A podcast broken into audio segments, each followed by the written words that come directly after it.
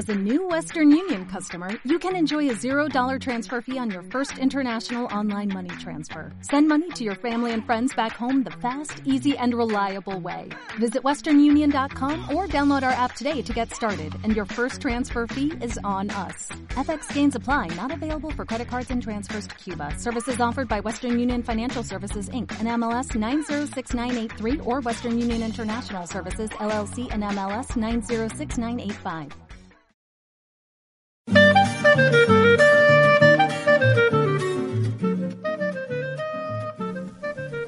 Recordando a nuestros maestros. Un espacio para conservar y preservar la obra de los grandes maestros.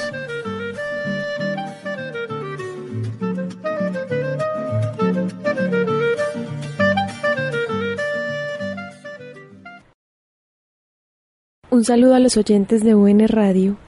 Les damos la bienvenida al programa Recordar a nuestros maestros ciclo Estanislao Zuleta.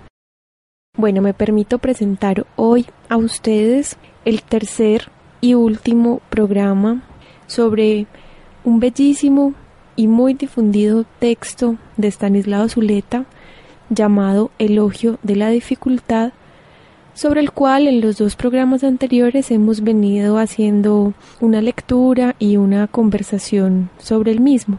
Nos encontramos hoy en la mesa Alejandro López, Manuel Correa y quien les habla Sandra Jaramillo.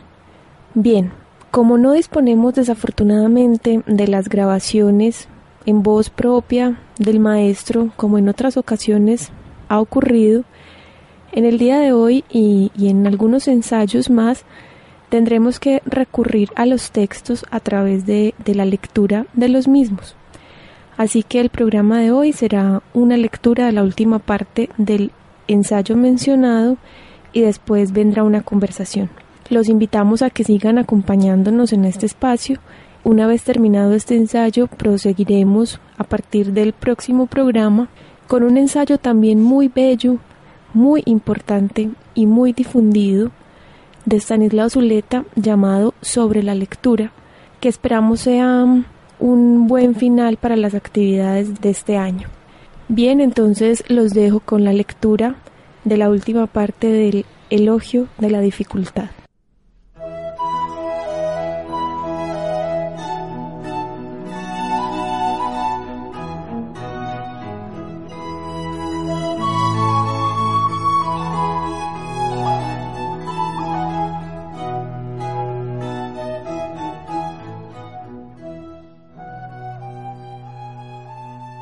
Les voy a leer entonces eh, un párrafo que ya habíamos leído el programa anterior, pero es en aras de la claridad eh, para poder tener una mejor continuidad en la problemática que viene desarrollando Zuleta. Bien, el texto dice así. Un síntoma inequívoco de la dominación de las ideologías proféticas y de los grupos que las generan o que someten a su lógica doctrinas que les fueron extrañas en su origen es el del descrédito, en que se cae el concepto de respeto. No se quiere saber nada de respeto, ni de la reciprocidad, ni de la vigencia de las normas universales. Estos valores aparecen más bien como males menores propios de un resignado escepticismo, como signos de que se ha abdicado a las más caras esperanzas, porque el respeto y las normas sólo adquieren vigencia allí donde el amor, el entusiasmo, la entrega total a la gran misión ya no pueden aspirar a determinar las relaciones humanas. Y como el respeto es siempre el respeto a la diferencia, sólo puede afirmarse allí donde ya no se cree que la diferencia pueda disolverse en una comunidad exaltada, transparente y espontánea, o en una fusión amorosa. No se puede respetar el pensamiento del otro, tomarlo seriamente en consideración, someterlo a sus consecuencias, ejercer sobre él una crítica, válida también en principio para el pensamiento propio, cuando se habla desde la verdad misma, cuando creemos que la verdad habla por nuestra boca, porque entonces el pensamiento del otro solo puede ser error o mala fe, y el hecho mismo de su diferencia con nuestra verdad es prueba contundente de su falsedad, sin que se requiera ninguna otra. Nuestro saber es el mapa de la realidad y toda línea que se separe de él solo puede ser imaginaria o algo peor, voluntariamente torcida por inconfesables intereses. Desde la concepción apocalíptica de la historia, las normas y las leyes de cualquier tipo son vistas como algo demasiado abstracto y mezquino frente a la gran tarea de realizar el ideal y de encarnar la promesa, y por lo tanto solo se reclaman y se valoran cuando ya no se cree en la misión incondicionada. Pero lo que ocurre cuando sobreviene la gran desidealización, no es generalmente que se aprenda a valorar positivamente lo que tan alegremente se había desechado o estimado solo negativamente. Lo que se produce entonces, casi siempre, es una verdadera ola de pesimismo, escepticismo y realismo cínico. Se olvida entonces que la crítica a una sociedad injusta, basada en la explotación y en la dominación de clase, era, era, fundamentalmente correcta, y que el combate por una organización social racional e igualitaria sigue siendo necesario y urgente. A la desidealización sucede el arribismo individualista, que además piensa que ha superado toda moral por el solo hecho de que ha abandonado toda esperanza de una vida cualitativamente superior. Lo más difícil lo más importante, lo más necesario, lo que de todos modos hay que intentar, es conservar la voluntad de luchar por una sociedad diferente, sin caer en la interpretación paranoide de la lucha. Lo difícil, pero también lo esencial es valorar positivamente el respeto y la diferencia, no como un mal menor y un hecho inevitable, sino como lo que enriquece la vida e impulsa la creación y el pensamiento, como aquello sin lo cual una imaginaria comunidad de los justos cantaría el eterno hosana del aburrimiento satisfecho. Hay que poner un gran signo de interrogación sobre el valor de lo fácil, no solamente sobre sus consecuencias, sino sobre la cosa misma, sobre la predilección por todo aquello que no exige de nosotros ninguna superación, ni nos pone en cuestión, ni nos obliga a desplegar nuestras posibilidades. Hay que observar con cuánta desgraciada frecuencia nos otorgamos a nosotros mismos, en la vida personal y colectiva, la triste facilidad de ejercer lo que llamaré una no reciprocidad lógica, es decir, el empleo de un método explicativo completamente diferente cuando se trata de dar cuenta de los problemas, los fracasos y los errores propios, y los del otro cuando es adversario o cuando disputamos con él. En el caso del otro aplicamos el esencialismo. Lo que ha hecho, lo que ha pasado es una manifestación de su ser más profundo. En nuestro caso aplicamos el circunstancialismo, de manera que aún los mismos fenómenos se explican por circunstancias adversas, por alguna desgraciada coyuntura. Él es así, yo me vi obligado. Él cosechó lo que había sembrado, yo no pude evitar el resultado. El discurso de otro no es más que un síntoma de sus particularidades, de su raza, de su sexo, de su neurosis, de sus intereses egoístas. El mío es una simple constatación de los hechos y una deducción lógica de sus consecuencias. Preferiríamos que nuestra causa se juzgue por sus propósitos y la adversaria por los resultados. Y cuando de este modo nos empeñamos en ejercer esa no reciprocidad lógica que es siempre una doble falsificación, no sólo irrespetamos al otro, sino también a nosotros mismos, puesto que nos negamos a pensar efectivamente el proceso que estamos viviendo. La difícil tarea de aplicar el mismo método explicativo y crítico a nuestra posición y a la posición opuesta significa desde luego que consideremos equivalentes las doctrinas, las metas y los intereses de las personas, los partidos, las clases y las naciones en conflicto, Significa, por el contrario, que tenemos suficiente confianza en la superioridad de la causa que defendemos, como para estar seguros de que no necesita ni le conviene esa doble falsificación con la cual en verdad podría defenderse cualquier cosa. En el carnaval de la miseria y derroche propio del capitalismo tardío, se oye a la vez lejana y urgente la voz de Goethe y Marx, que nos convocaron a un trabajo creador, difícil, capaz de situar al individuo concreto a la altura de las conquistas de la humanidad.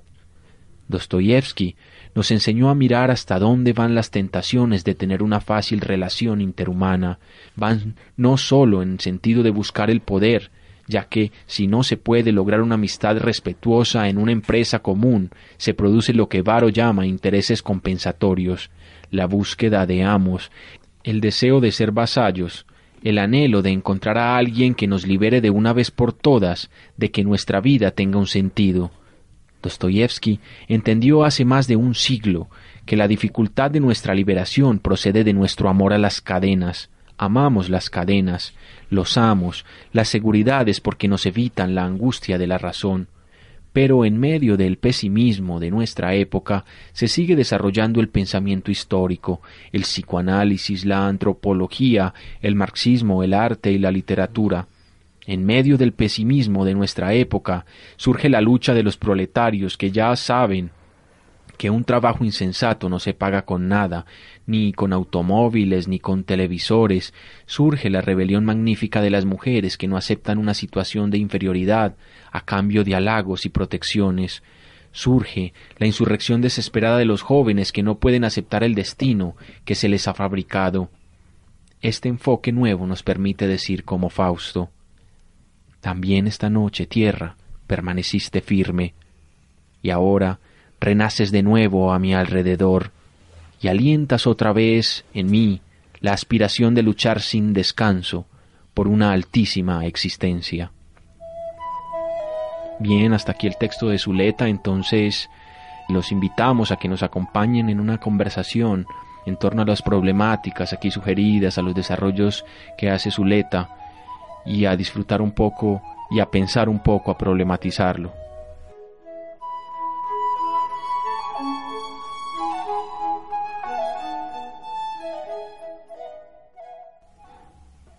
Bueno, me parece que en este pasaje que hemos leído para hoy hay un tema que mm, cruza, me parece, todo el ensayo que Zuleta nos trae y que precisamente este tema nos puede servir de, eslabón con el programa anterior y con lo que nos plantea pues Zuleta hoy. Y es volver a ese punto del respeto del respeto por el otro.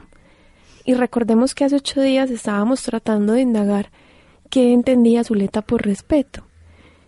Y me parece que habíamos construido pues como un, un concepto muy valioso a través pues de la lectura del maestro, que en resumidas cuentas em, más o menos decíamos que, que significaba tomar al otro lo suficientemente en cuenta pues como mirarlo de par en par y, y poder tomar con seriedad y con sinceridad esas palabras y esos argumentos que provienen de otro, incluso si de antemano no se está de acuerdo con ellos. Y que solamente se puede tener un respeto por el otro, no cuando uno, digamos, se mantiene al margen del otro y de los argumentos del otro, porque entonces eso no nos permitiría reivindicar algo que precisamente con Zuleta queremos reivindicar, y es el derecho y el valor de la discusión, del debate, de la dificultad que exigen los, las relaciones humanas y los conflictos humanos cuando una diferencia se presenta. Al contrario, respeto es tomar al otro en cuenta, no ignorarlo en sus argumentos, sino por el contrario, introducirse en sus argumentos y tratar de poner en cuestión los propios de una manera más o menos limpia. Bien. Pero antes con este pasaje yo me quería preguntar y les propongo a mis compañeros que, que de pronto introduzcamos la conversación para, por ahí y es uno cómo evalúa los argumentos propios e incluso uno cómo evalúa los argumentos del otro. Es decir, es una pregunta como por el método. Porque hay un, hay un punto, discúlpame Sandra, muy problemático ahí.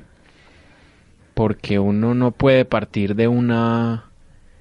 de que tiene la verdad, no puede empezar de, desde una concepción ciega, pero tampoco puede partir desde una completa inseguridad de lo que va a decir. Uno dice y uno enuncia generalmente eh, los problemas y las posiciones porque lo, porque lo lo constituyen, porque son parte de uno.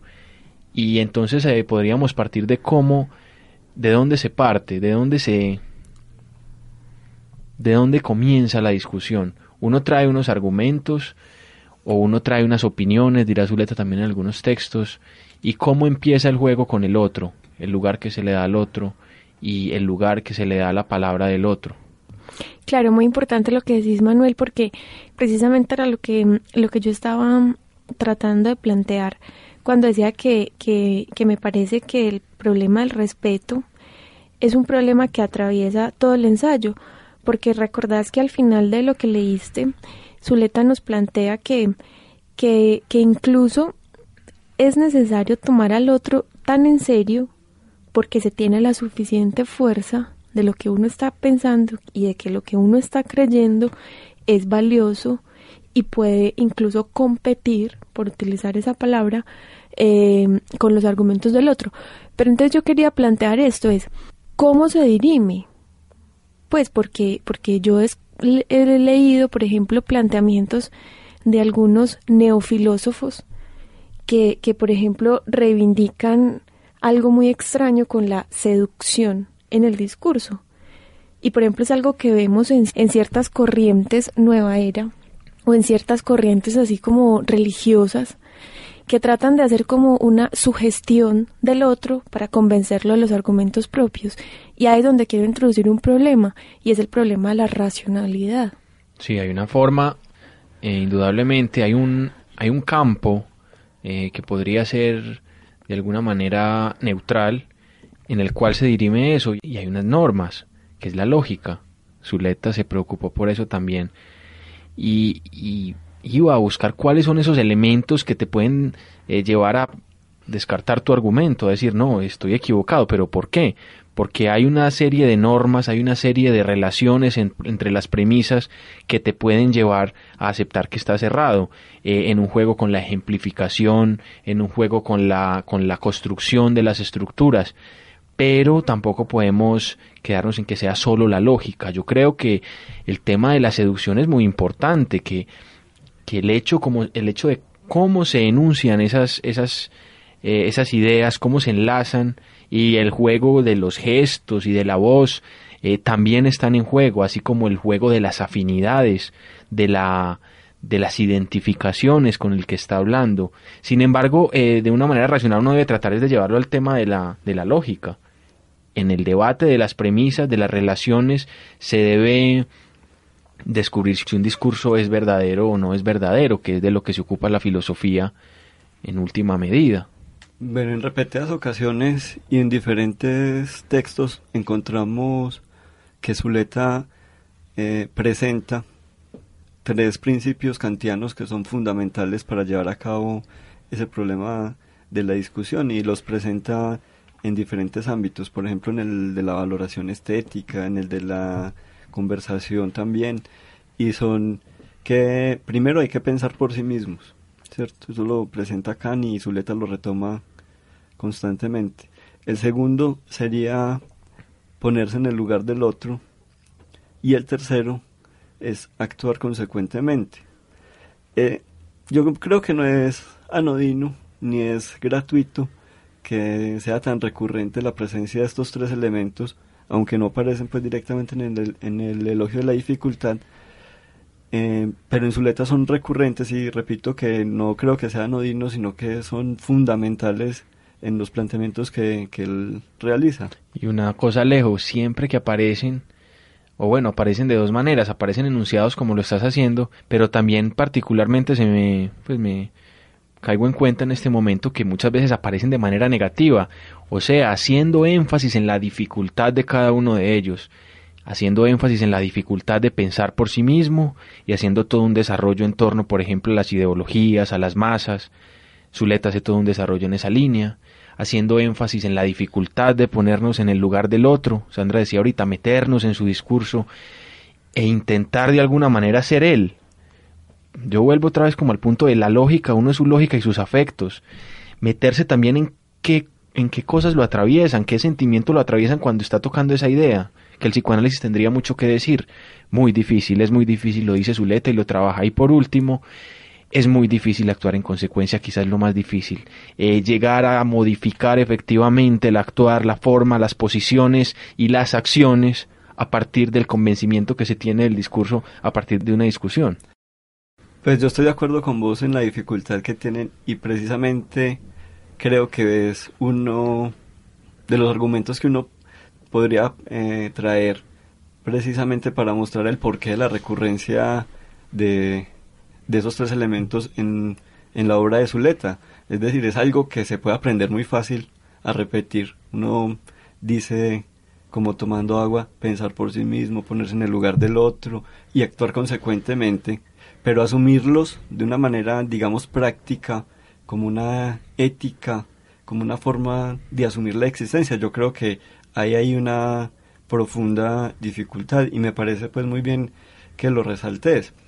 Y para retomar un poquito lo que, lo que decías también como la importancia de la seducción, es otra cosa que es constante en el discurso de Stanislao Zuleta.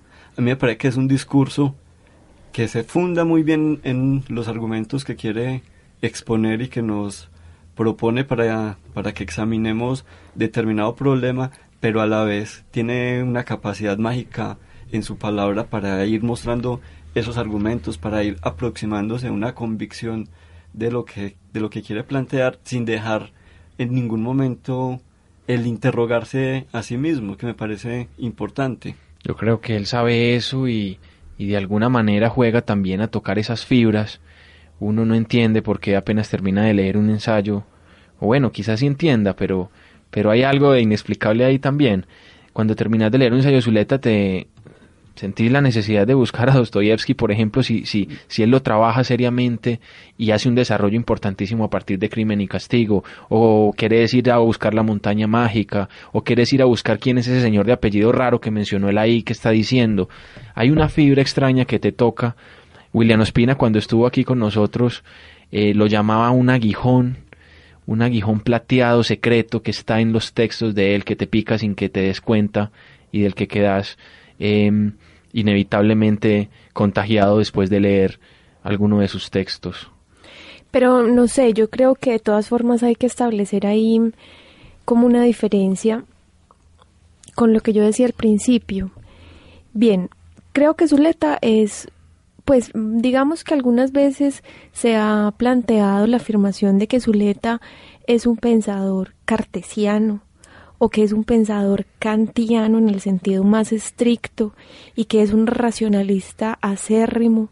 Y yo creo que esa es una afirmación que tendría que ser discutida porque Zuleta es un pensador que no solamente en su discurso, ya pues para dirigirse a otros, como ustedes bien señalan, con ese efecto mágico de, de orador que tenía, sino incluso en sus planteamientos ya para entender los problemas que aborda, es un hombre que conoce muy bien el psicoanálisis.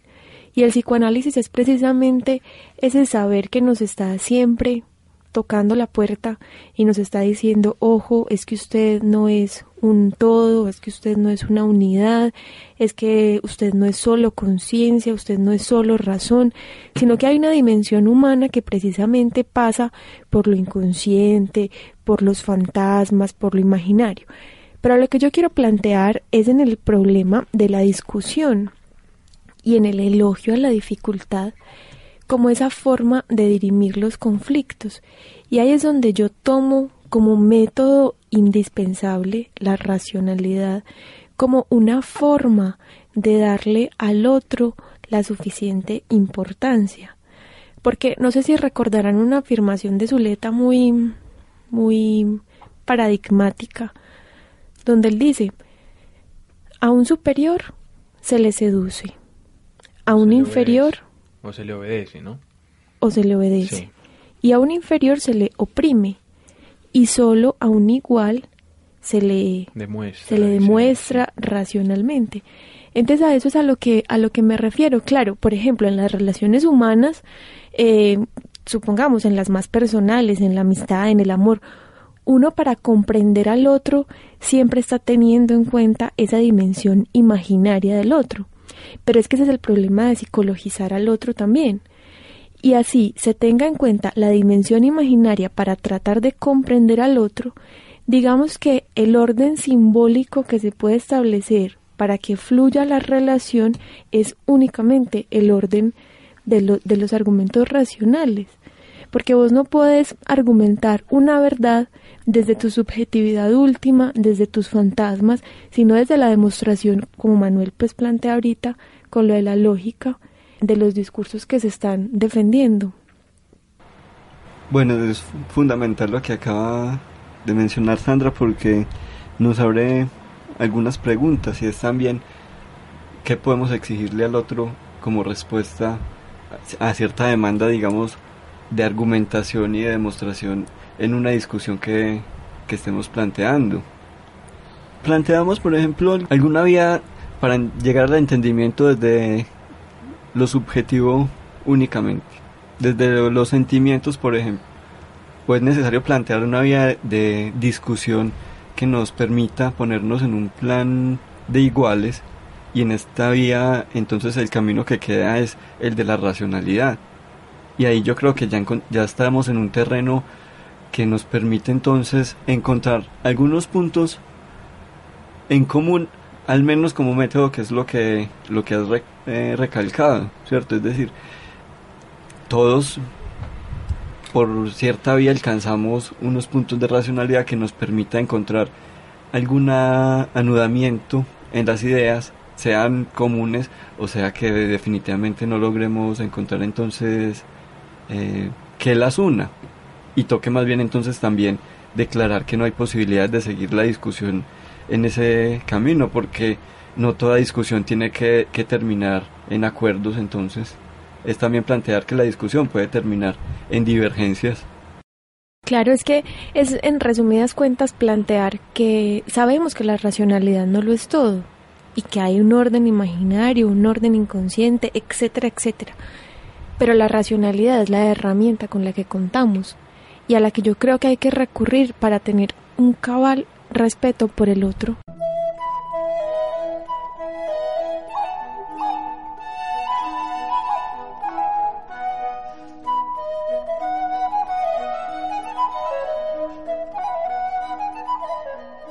Esto es UN Radio 100.4 FM en la onda cultural de Medellín. Programa Recordar a nuestros maestros. Estamos conversando del elogio a la dificultad, ese difícil eh, campo de la discusión. ¿Por qué es tan difícil discutir?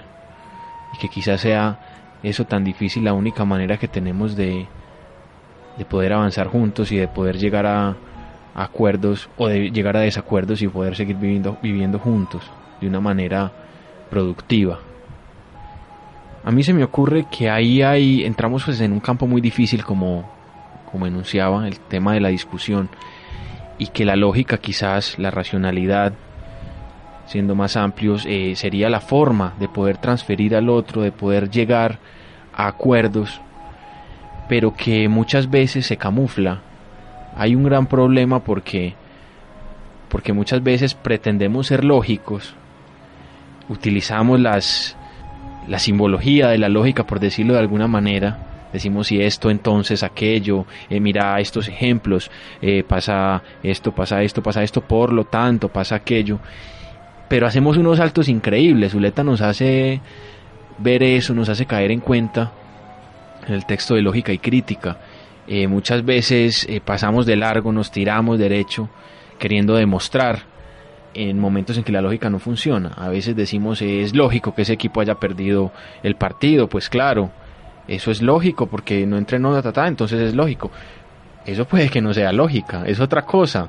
Eh, la lógica no es, no está solamente, o sea, es seguir unos lineamientos, pero hay que tener mucho cuidado al momento de utilizarlos, ¿no es cierto? Bueno, y, ya que Alejo planteaba lo de los límites de la racionalidad y vos lo ejemplificabas con esto de las emociones futbolísticas, ¿por qué no abordamos un poquito, eslabonando ahí, ese problema de la desidealización? Porque es que Zuleta toma ese problema y lo aborda desde una perspectiva muy interesante, y es los cambios que se producen en los individuos a partir de la caída de un ideal. Y eso, por ejemplo, lo vemos muy frecuentemente en el mundo de la política. Como alguien que ha sido portador, o más bien que ha encarnado unos ideales particulares, después, después de un tiempo, cuando las condiciones, digamos, sociales no favorecieron la consumación o la permanencia de ese ideal, entonces Zuleta plantea que pasamos inmediatamente a un camino de la desidealización donde incluso la lucha por una sociedad mejor se vuelve banal y, ya no hay que, defender una sociedad justa ni, ni nada de eso porque el ideal queda muy lejos. Entonces yo quisiera que, que pensáramos ese problema porque ¿qué nos hace permanecer?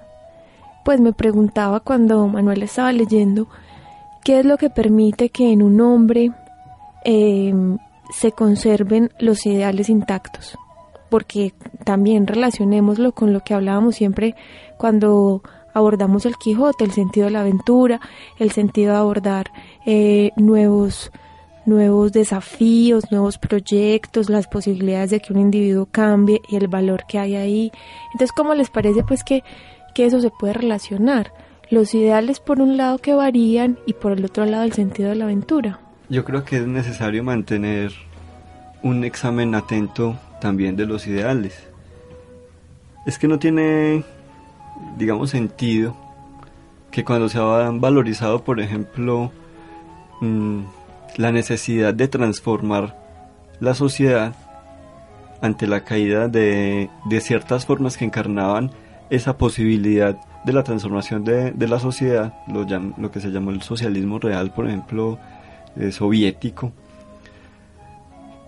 se caiga en un extremo de pensar que entonces en la sociedad todo anda muy bien o en un escepticismo eh, sobre que nos lleva a pensar entonces que no habría nada que hacer, que lo mejor es entonces acomodarnos a esas formas que tiene la sociedad y no luchar por unas transformaciones que, son justas y que se habían reivindicado en principio como justas.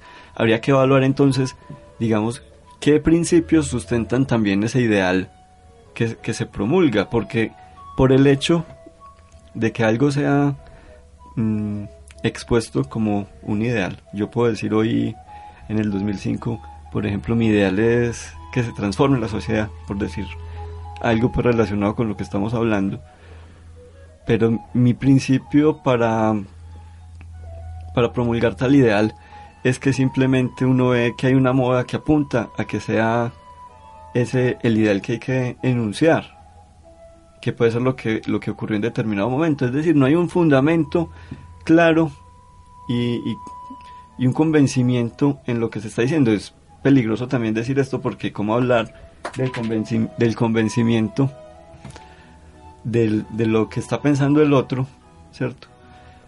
Si por ejemplo lo que enuncia en su discurso es, va en un sentido, no sé si me explico y voy a tratar de, aclarar un poco, y es que muchas veces mm, vamos enunciando lo que consideramos nuestros ideales y no tendríamos por qué desconfiar, por ejemplo, de lo que, de lo que el otro enuncia en esa misma vida, ¿cierto? Yo creo que uno parte de un principio de buena fe, de creer que los otros cuando hablan están hablando con, cierta verdad de lo que creen, de la manera como conciben la vida, pero hasta dónde eso realmente está, digamos, como afirmado como una cuestión de configuración de lo que es la vida misma de cada uno. Es, es un tema complejo porque cabe también eh, la vía de transformación que cada uno de nosotros tiene. Bueno, Zuleta hace énfasis en un punto importante que yo creo que es el momento en el que se evalúan las derrotas propias. Y yo creo que, yo creo que es clave apelar a la continuidad. Eh, tendemos alegremente a pensar que podemos tener comienzos desde cero, en cualquier momento de la vida. Y él tal vez nos está señalando que no es así. Viene una derrota y una derrota significa eh, que es el resultado de no haber, de no haber fructificado un proyecto que puede estar mal el ideal, puede estar mal el proyecto que se formuló, pero también pueden estar mal las condiciones que, que lo negaron, ¿no es cierto? Se puede seguir defendiendo una sociedad justa y el hecho que haya una dictadura, que estén acabando con los luchadores de los derechos humanos, no significa que esté mal el ideal. y no nos debemos olvidar que estamos hablando del elogio de la dificultad, que es un trabajo en torno al pensamiento del forjamiento de ideales y de alguna manera la, la dificultad como un ideal.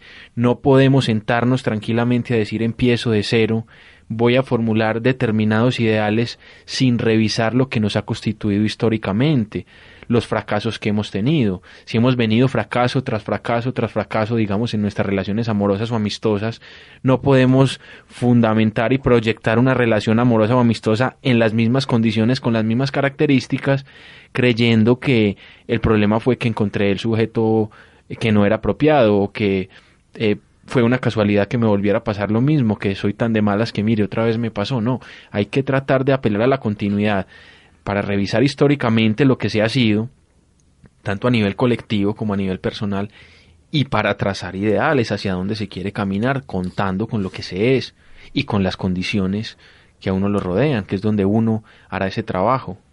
Claro, es que hay una reivindicación en este pasaje de Zuleta por vivir, digamos, con la falta de que el ideal no se consuma.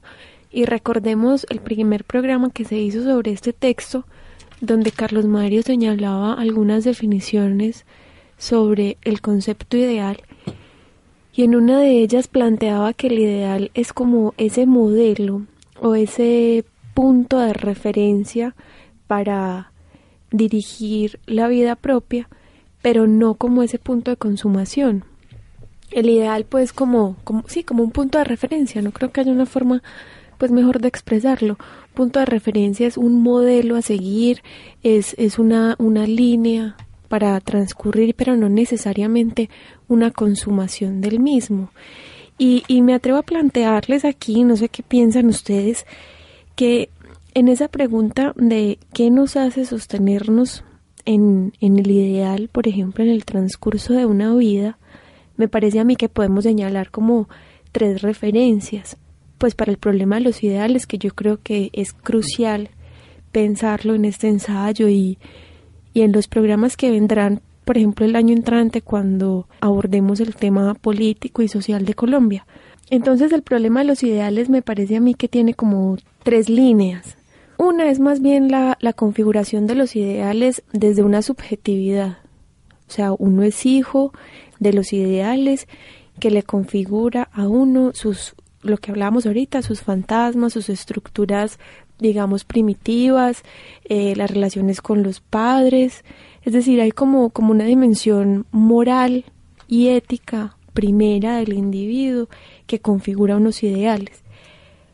Y me parece que, que, que otra línea que, que permite pensar el problema de los ideales es la línea de las posibilidades de esos ideales que se han configurado en un sujeto, hasta qué punto es posible realizarlos en una vida concreta que depare algo que también creo que Manuel señalaba el programa anterior, la necesidad de consumar cosas en la vida para sostener esos ideales. Y lo tercero, que yo creo que está pues amarrado a esto anterior, es la imagen ante el otro, pues que el otro te devuelva a vos un portador o alguien que logra encarnar realmente sus ideales. Yo creo que esos son como los tres pilares desde los cuales un ideal se hace fuerte en la vida. No sé qué piensas. Bueno, tenés tres puntos, los objetivos, el orden de las posibilidades y la imagen ante el otro. Yo creo, Sandra, que eso me remite a mí a pensar algo que, que ha sido pues un poco problemático, digamos, en el transcurso de estos últimos días es el problema de la configuración de la identidad. Y el problema de los ideales está amarrado precisamente a ese problema de la identidad, de, que, de quién soy, ¿cierto? o de quiénes somos, ¿cierto? Tanto a nivel personal, a nivel colectivo, y creo que es una preocupación permanente que nos devuelve el acercarnos a la lectura de, de Zuleta, y lo veíamos también en el texto del Quijote. Desde las teorías del psicoanálisis sabemos pues que el hombre está siempre en busca de esa identidad y que esos elementos que acabas de mencionar ayudan, digamos, o son importantes e intervienen en, en la configuración de esa identidad que en ningún momento está acabada. Y el orden de la representación de los ideales es un orden que nos da como un punto de referencia también para movernos en el mundo. Y ese movernos en el mundo quiere decir asumir una postura en un determinado momento histórico con ciertas eh, características de una sociedad particular en, la, en las que vivimos. Digamos una palabra, una relación también con un otro que está ahí, digamos como en, en permanente dinámica con, con lo que somos también nosotros mismos. Entonces, si esa identidad no logra constituirse logra acabarse como o de una manera absoluta más bien, y el ideal o los ideales que tenemos están en una relación tan directa con ella, también es necesario preguntar hasta dónde entonces será necesario mantener ese ideal mm, afincado como una casi como una ancla que nos, que nos determina y que nos da un piso eh, por siempre, porque uno podría decir, ¿no sería muy interesante, por ejemplo, que el ideal que promueve el capitalismo en la mayoría de la gente se transformara más bien y se empezara a ver como un ideal eh, una sociedad más justa, ¿cierto? Porque lo que examinamos para nosotros mismos y habría que lo que examinamos para los otros también examinémoslo a nosotros mismos. Yo creo que hay, hay casi que un retorno al principio del programa cuando el, tema que estaba en discusión era cómo argumentarle al otro o cómo demostrarle al otro también o a nosotros mismos, digamos, a través de una ética de la discusión también. ¿Qué es lo que tenemos que evaluar en esa discusión que, que estemos estableciendo? Yo creo que es muy difícil porque es también interrogarnos a nosotros mismos permanentemente. Y que tampoco podría ser como seducir al otro para llevarlo a los ideales adecuados. No podemos partir de ahí, decíamos ahora. No podemos partir de llevarlo al camino más correcto para todos. Esa es la, la lógica, por ejemplo, de la que parte alguien que te está eh, predicando con la Biblia. Es que te, te voy a llevar a la verdad. Yo te tengo que, que mostrar eh, dónde está, qué pesar estás equivocado, ven y te llevo. Sino que habría que hacerlo de una manera respetuosa del otro. ¿Cuál sería esa forma sutil de moverse respetuosa y que no podemos estar tan tranquilos al acercarnos al otro para llevarlo hacia allá? Puede que nosotros terminemos yendo en su dirección, en la de él. Porque si estamos entrando en una franca discusión, eh, no podemos entrar, entrar tan tranquilamente eh, suponiendo que lo vamos a llevar hacia hacia esa verdad, hacia esa nuestra verdad. Hay ideales que tendrían un peso pues mayor y que serían de pronto más fáciles de demostrar, pero yo dejo la pregunta ahí que está pues como siguiendo la línea tuya, pero ¿por qué no se siguen? ¿Por qué eh, los principios democráticos más bien se están es, se está yendo la, las sociedades hacia otra dirección diferente? ¿Por qué? Ahí hay como un arma de doble filo, me parece, porque con lo que estamos planteando lo hago como pregunta. ¿Será que podríamos plantear entonces que los ideales es como una especie de esencia? Y, y sabiendo pues que arriesgo mucho porque esa expresión esencia es bastante problemática en filosofía, ¿cierto? Pero me refiero a que los ideales pueden ser un punto nuclear o de un individuo o bien como Alejo lo señala, de una sociedad y que es tal vez ese núcleo al que hay que dirigir los esfuerzos para lograr una transformación en caso de que ese sea el propósito. Y volvemos a, un planteamiento que yo creo que ha sido nuclear también, no solamente en este programa, sino en todo, recordar a nuestros maestros, incluso en la investigación que abordamos, y esas relaciones entre el pensamiento y la vida. Entonces, claro, toda una dimensión inconsciente del individuo y toda una dimensión inconsciente también de los ideales mismos, pero el lugar del pensamiento. No lo pongamos nuevamente en el lugar de la razón, sino que llevémoslo al lugar del pensamiento, es decir, el papel de la filosofía, el papel de la literatura, el papel de la obra de arte, cómo va minando o, cómo va transformando esos ideales en la vida, porque también es posible. Pues esa es la aventura que, que señalábamos también ahorita cuando hacíamos, cuando evocábamos los pasajes del Quijote. Mm, me parece que has tocado un punto que ayuda a resolver de cierta manera lo que planteas ahora cuando decías veamos en la racionalidad un método. Porque tal vez el problema no esté, y aquí habría que usar también un concepto de Zuleta, en cambiar o no cambiar los ideales. O sea, esa, no sería, esa sería una falsa oposición, y este es el concepto de Zuleta, cambiarlo o no cambiar los ideales. Porque puede ser tan tan perjudicial, lo, tan uno, perjudicial como lo, lo uno como lo otro. Gracias, Manuel. El problema sería, ¿por qué cambiamos los ideales? Más bien. Pero no, ¿O ¿por, de qué, por- por qué cambiarlo? Como preguntarse por el cambiar o por qué cambiamos uno por otro. Por... No, no porque lo sustituimos, sino, no porque lo sustituimos, sino porque se da ese cambio en los ideales. ¿Qué lo, so- qué lo sustenta? ¿Qué lo soporta? ¿Qué nos hace decir de, o presentar de una manera argumentada, de una manera, eh, digamos, sustentada, que yo prefiero hoy en día luchar por un ideal y abdicar, renunciar e inclusive criticar alguno que me sostuvo durante mucho tiempo, ¿cierto? Y ahí yo creo que entonces aparecería la, la racionalidad como ese soporte. Es decir, si yo logro mostrar que racionalmente es mejor esto que lo otro, ¿cierto? Que hago un camino lógico que tanto nos ha recalcado en este programa.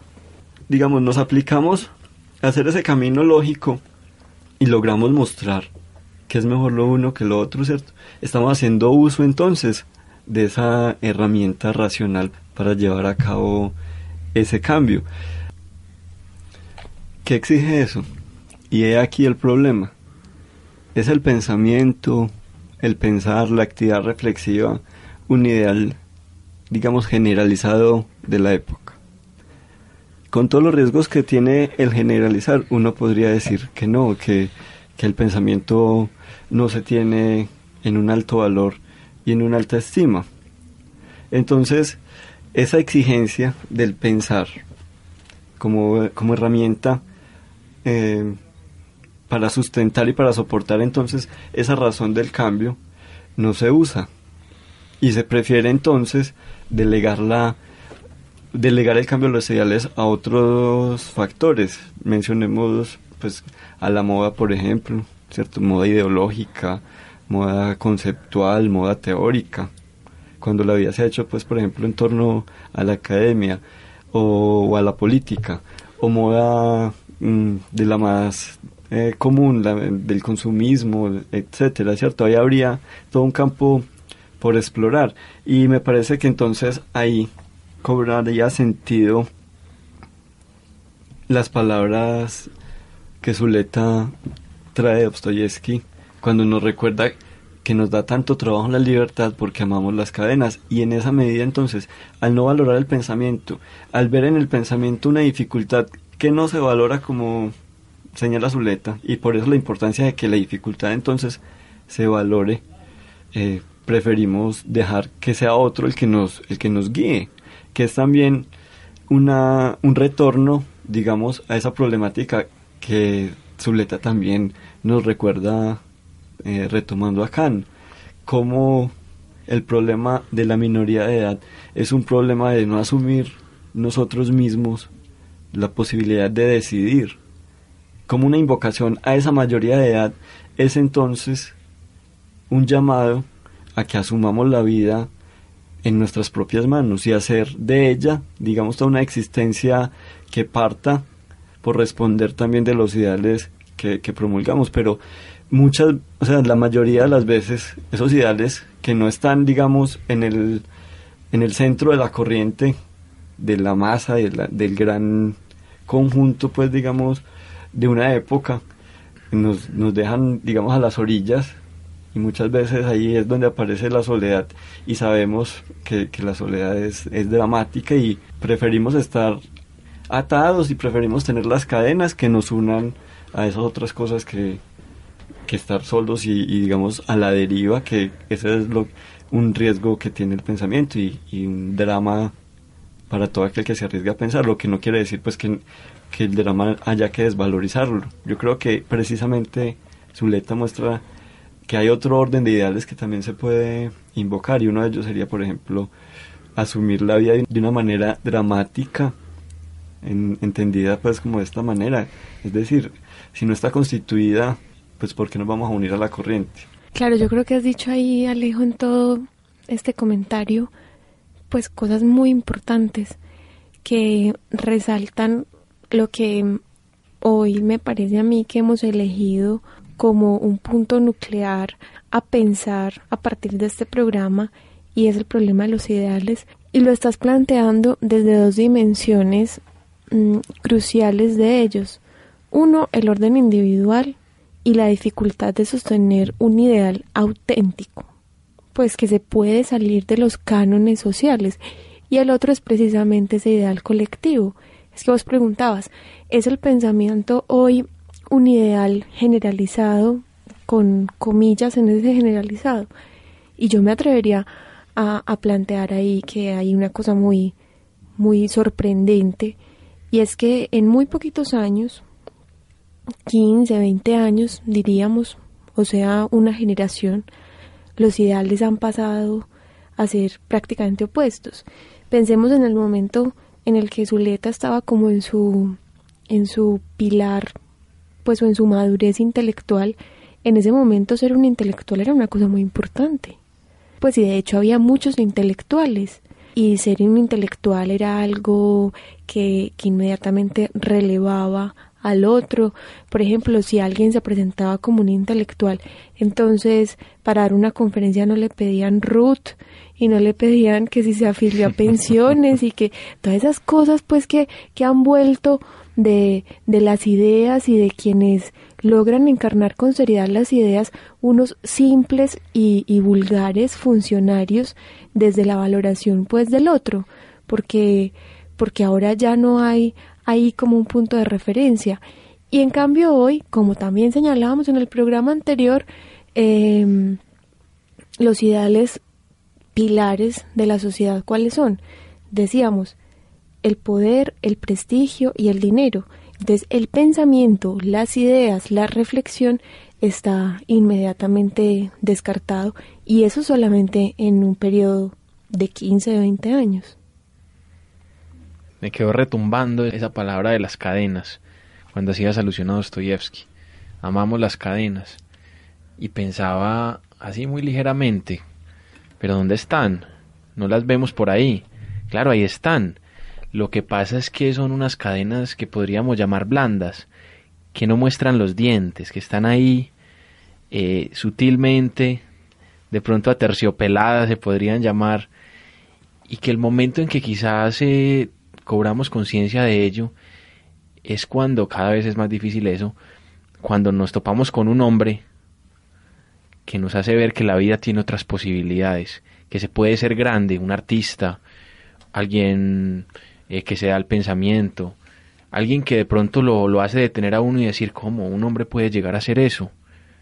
Y tenemos eh, potencialidades para llegar a ser grandes hombres, pero, pero esas cadenas son las que nos están adormeciendo constantemente, los que, las que nos están haciendo posarnos en lazos blandos con los otros, sin exigencias, sin, sin pedir cuenta de mucho, sin dar cuenta de mucho tranquilamente, blandamente. Y una cosa importante y, es que pues que no se piense tal vez que nosotros nos consideramos sin cadenas, ¿cierto? Como si no los que se liberaron. No, yo creo que precisamente el dramatismo está ahí, porque Dostoyevsky cuando menciona eso generaliza y habla de que amamos poniéndose él ahí, él no dice aman, no, sino que dice amamos, ¿cierto? La literatura nos muestra esos hombres, eh, la filosofía nos muestra esos hombres.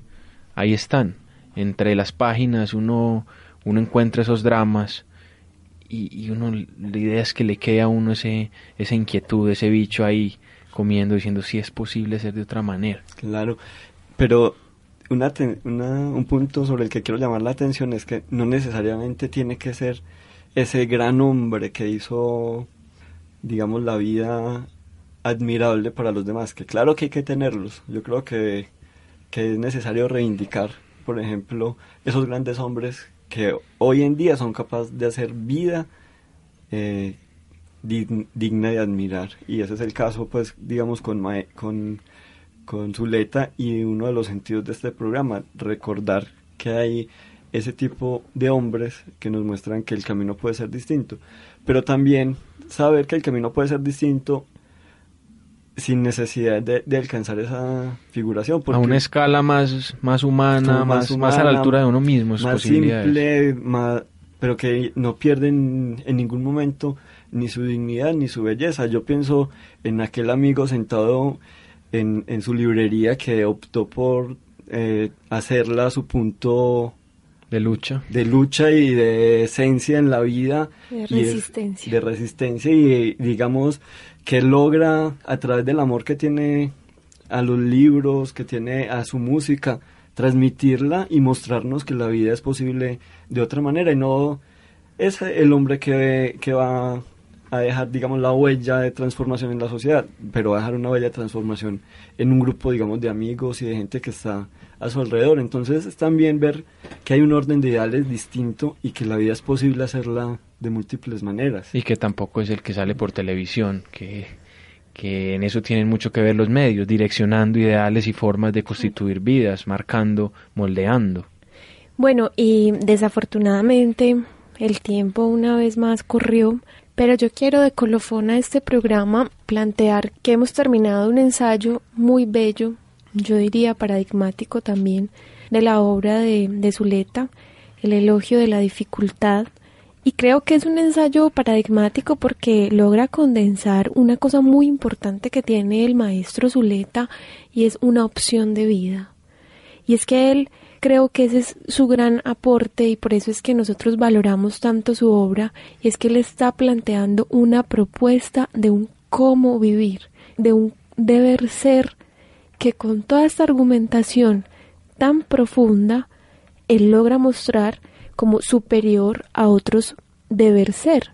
Y finalmente me parece que en este programa de todas formas se logra un efecto sobre la obra de Zuleta que vale la pena mencionar y, y tratar de, de mantener, y es que la claridad y la lucidez de Stanislao es tan abrumadora que uno puede pensar que lo que él escribe es algo sencillo.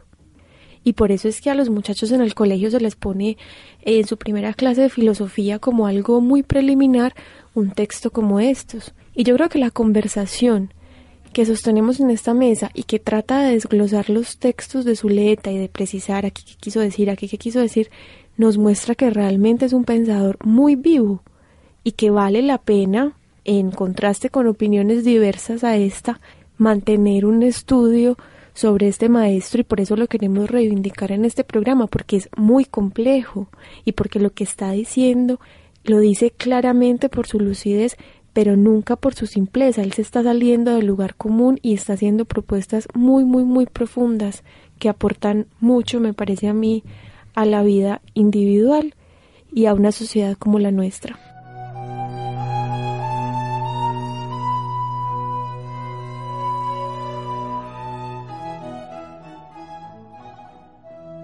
Bien, es así como vamos llegando al final de este programa, en esa línea que termina Sandra, Queremos invitarlos a que nos acompañen en los próximos programas. Vamos a trabajar con el texto sobre la lectura. Eh, lo que hicimos hoy también fue hacer una lectura del elogio a la dificultad, de tratar de ponerlo en problemas, de tratar de sacar algunos puntos y seguramente se quedaron muchos y quedaron muchas preguntas en el tintero. Pero los invitamos a que estén con nosotros la próxima semana, los jueves a las 9 de la noche, los domingos a las 11 de la mañana aquí en el 100.4 FM. No olviden el correo electrónico. Esperamos ávidamente sus mensajes al correo grupo yahoo.com.ar y a Jorge su paciente trabajo allá en la consola. Muchas gracias. Será entonces hasta la próxima.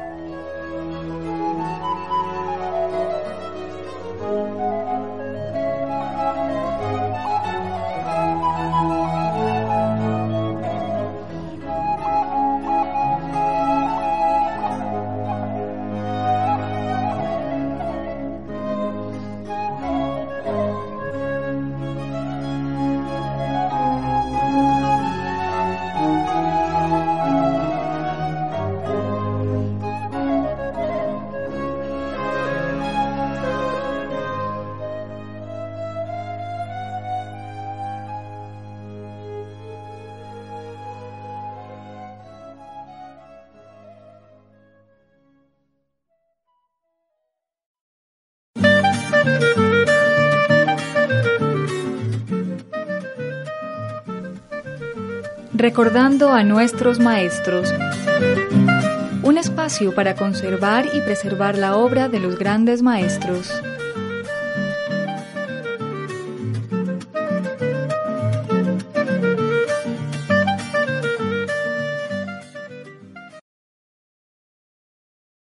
You've worked hard for what you have your money, your assets, your 401k, and home. Isn't it all worth protecting? Nearly one in four consumers have been a victim of identity theft. Lifelock Ultimate Plus helps protect your finances with up to $3 million in reimbursement. LifeLock alerts you to identity threats you might miss. And if your identity is stolen, your dedicated US-based restoration specialist will work to fix it. Let LifeLock help protect what you've worked so hard for. Save 25% off your first year on LifeLock Ultimate Plus at LifeLock.com slash aware. Terms apply.